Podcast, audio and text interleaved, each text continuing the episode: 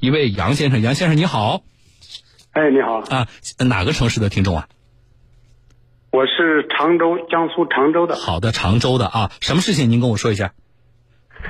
就是我有个车子是，就是常州的车子，嗯常州的车子，我们这个我老家是河南的，嗯然后回家收麦子，就是收麦子，就是停在那里几天了，大概我三十号回来的，嗯回老家。啊，就是把车停在老家，是农村收麦子是农村对吧？对，啊，就停车那停在老家出什么事儿了吗？呃，停在老家就是四号的夜里十二点、凌晨，就是嗯，我前面我车子前面着火了，前面着火的是车子的前面还是车前面？车子的前面车子的前面就是说车没没着，而是车子就是车就是车，呃对呀、就是说你车发动机箱的部分，对发动机舱着火了是吗？对，什么车？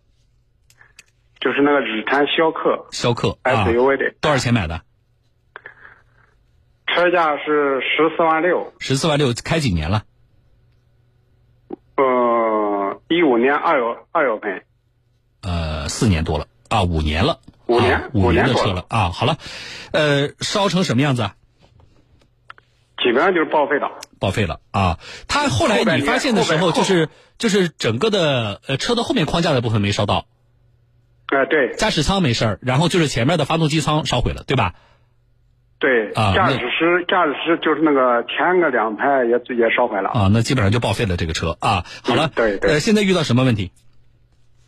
遇到问题，我就是打那个保险公司啊，嗯保险公司他说我第一个我就是打保险公司了，保险公司说的是，他说你们有自然险，我们这个不赔的，啊，保险公司我们也不管啊。好，那你有没有报幺幺九？报了。幺幺九来了，说是自然还是外力外外界火源造成的？嗯，现在调查出来，他说是也有我我们老家就是说人为的吧？好，呃，幺幺九明确跟你说是人为纵火，对，出报告了吗？出呃还没出报告，我就是打电话，我一直在问在追。好，呃，人为纵火，你买了，你有车损险对吧？有车损险，啊、好，那你现在找我们是什么意思呢？就是我打这个保险，他是他是说他们不管什么都不管，我就是问问你们看能不能这个哪个地方能不能赔一点？你当时跟他说的时候，你说是自燃，嗯，就是我自燃哇着火了吧，我也不知道是咋回事，他着火了我。然后人家告诉你你没有自燃险，所以我们不赔，我们也就不用去现场勘查了，对不对？对对对，所以最终他确实也没有来现场勘查对啊。好，那现在这个幺幺九说这个是人为纵火，呃，有移送公安机关吗？呃，就是现在叫我们乡镇派出所，派出所啊，哎，派出所好来了，现在也没给我说法，也没说就是，呃，现在是怎么办怎么办，好了，来说。听我说啊。首先是这样的，你需要跟消防部门要一个火灾认定书，啊，知道吗？要一个火灾认定书。你说你们不是来查过了，并且你们说是这个，哎，对，他说人为纵火是有什么明显的迹象吗？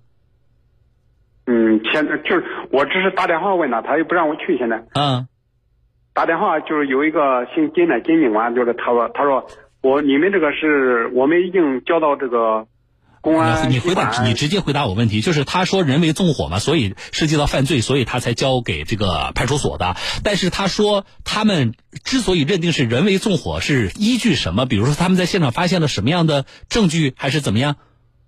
现在没跟我说的。那你自己的车，你你自己没看吗？就是能看出来，比如说火是从哪烧起来的，或者说现场有什么可燃物？呃，他们在来的时候，他就是怀疑那个，就是下面有那个树枝，知道吧？那什么下边有树枝？车下边？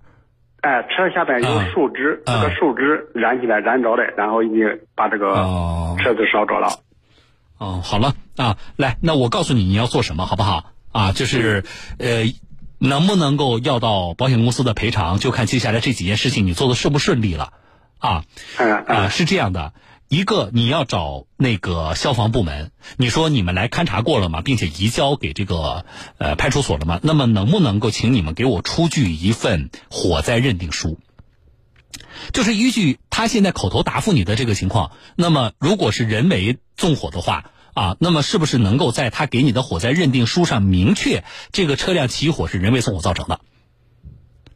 这是第一点你要做的事情，去跟消防部门沟通，啊。嗯。第二点，去派出所，你说消防部门不是移交给你了你们了吗？对不对？你说我这十几万的车呢，现在如果是被人点着了，你说我这个财产损失，这个显然达到立案的这个标准了，对不对？那么呢，派出所你能不能给我一个这个立案通知书？要这个东西。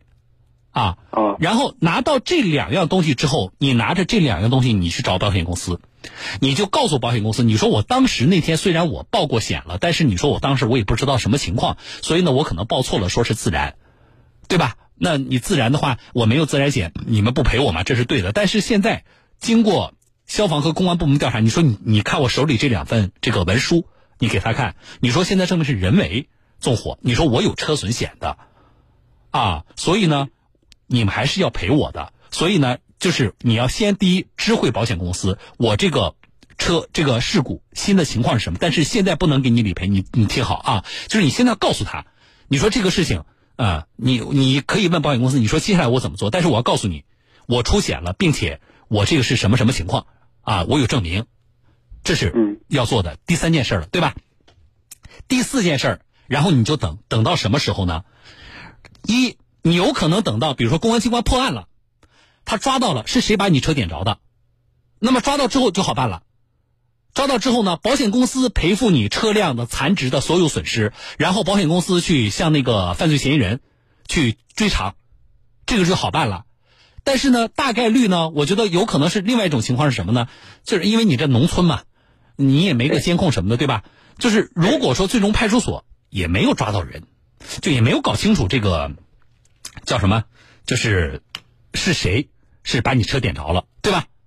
那么什么到什么时间呢？你记得三个月之后，就是从你车被点着，你往后算啊。满三个月的时候，你呢就去跟派出所沟通。你说，嗯，这个都三个月了，你你还没有抓到这个，就没有破案嘛，对不对？那能不能麻烦你们给我出一个未侦破证明？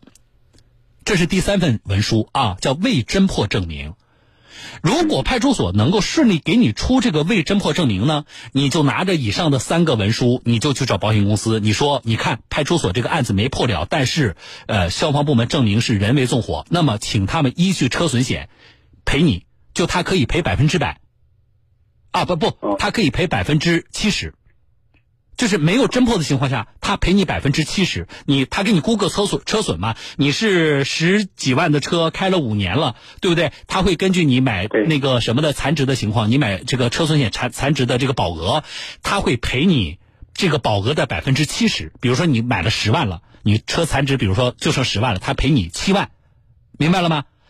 那么如果派出所把人抓到了，啊，是你你们家邻居张三还是李四，是他这个放火的？那么你就去找保险公司，你说派出所已经把人抓到了，证明谁是谁谁谁啊？然后这个时候保险公司要赔你百分之百，就是比如说你的残值就剩十万块钱了，你去年买的那个就是那个车损险，他你你看保单上，比如说是十万还是还是九万八啊？那么保险公司赔多少呢？就赔你你的那个车损险的那个残值部分，你那个保额，它是百分之百按照那个赔，明白吗？所以就看这两种情况，派出所能不能破案。但是还有第三种情况是我不愿意看到的，但是我觉得也有可能出现是什么呢？如果是以上两种情况你走的都比较顺利，啊，你至少能拿到百分之七十的赔偿，没有问题的，啊，我觉得也也也是可以的。那么，但是还有一种情况是什么呢？就是派出所到了三个月了，他既没有破案，他也不给你开那个未侦破证明。那我告诉你，这个时候呢？我也也没办法再给你支什么好招了，为什么呢？个别的派出所吧，他们是他是害怕他影响他那个，就是他有那个破案考破案率的一个考核嘛。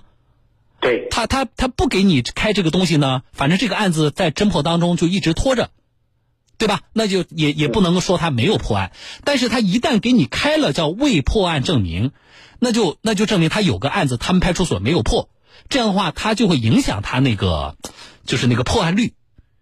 所以呢，我们碰到过这种情况，所以有的个别的这个基层派出所，他嗯，这个都几个月了，他也没破了，啊，都没什么线索了。但是呢，他就是不愿意给你出这个证明。